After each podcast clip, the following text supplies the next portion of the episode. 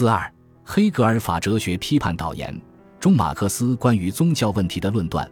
导言中集中了马克思关于宗教的主要论断，其主要内容可以概括如下：德国的宗教批判基本已经结束。在导言开篇，马克思就指出，在德国宗教批判已经结束。首先，我们可以确认，结束这个批判的是费尔巴哈。在《神圣家族》中，马克思更加明确地指出。费尔巴哈把形而上学的绝对精神归结为以自然为基础的现实的人，因此使费尔巴哈完成了对宗教的批判。十九世纪的德国，资本主义发展落后于英国和法国，但德国哲学的发展却是资本主义的同时代人。到十九世纪三十年代，宗教在德国仍然很兴盛，因此青年黑格尔运动的中心之一就是围绕宗教展开的。反宗教成为他们革命的序幕。青年黑格尔派对一切宗教进行了严酷的批判，这使得基督教的根基开始动摇。在马克思看来，这场宗教批判斗争的目的就是要在消灭传统宗教的同时消灭现存的国家，将对宗教的批判发展为费尔巴哈的人本主义无神论。在宗教天国中展现的超人。万能的上帝其实就是人自身的反应。马克思之所以说费尔巴哈完成了对宗教的批判，是因为他完成了人从绝对精神向感性存在的回归。黑格尔通过绝对精神用人的理性取代上帝。青年黑格尔派的自我意识的实质也不是人，而是人的理性，并且青年黑格尔派将其变为一个独立存在来代替宗教的上帝。费尔巴哈则从现实的人、以自然为基础的人出发，认为宗教是人的本质的异化。对宗教的批判是其他一切批判的前提，这在当时的欧洲是不言自明的。在封建制度下的欧洲笼罩在宗教之中，而一旦剥去这层罩在苦难现实之上的宗教神灵之一，人们就可能面对赤裸裸的真实存在，就从宗教批判转向其他批判。宗教的本质和社会根源，当前在学术界对马克思主义宗教本质的认识有几种不同的观点。第一种观点将马克思主义对宗教的本质理解为宗教是人民的鸦片，主要依据是马克思的原话。列宁说这一观点是马克思主义宗教观的基石。第二种观点认为，马克思主义将宗教的本质视作一种社会意识和上层建筑。第三种观点将马克思主义关于宗教的本质定义为人的自我意识，其根据就是马克思在导言中的论断。本文同意第三种观点。反宗教的批判的根据是，人创造了宗教，而不是宗教创造了人。就是说，宗教是还没有获得自身或已经再度丧失自身的人的自我意识和自我感觉。马克思指出。我们反对宗教，是因为是人创造了宗教。其实人就是上帝，上帝就是人。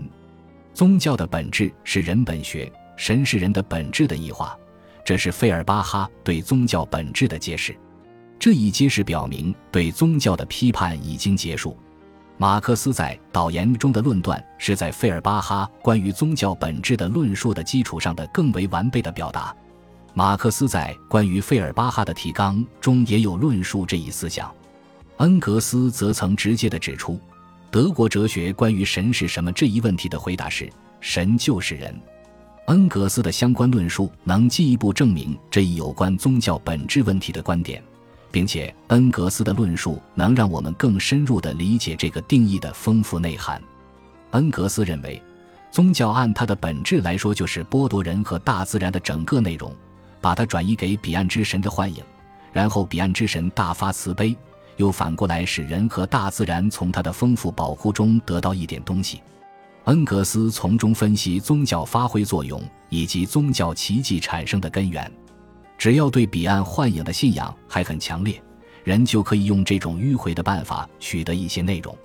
人取回的其实是人自身的能量和能力，是人的本性本来就可以达到的状态。中世纪的强烈信仰就是用这种办法和原理来赋予这整个时代以巨大的能量。实质上，这种力量并非来自外部，而来自人的本性，尽管它还是不自觉的和未开发的。虽然后来信仰逐渐消失，宗教土崩瓦解，但人还是没有看清真相，还是没有找回属于自己的东西，还是把自己的本质当作异己来朝拜，并加以神化。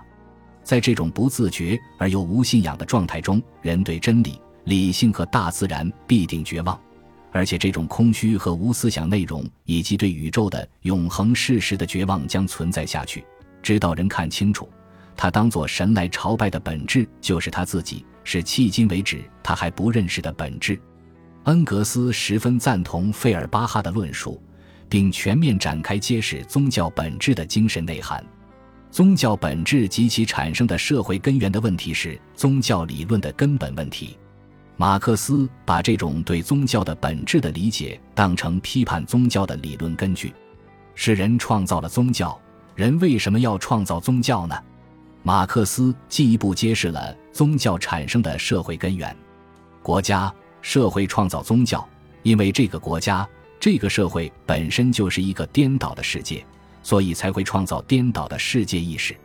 认识宗教产生的社会根源，才能真正明白为什么世人创造了宗教，找到宗教异化的根由。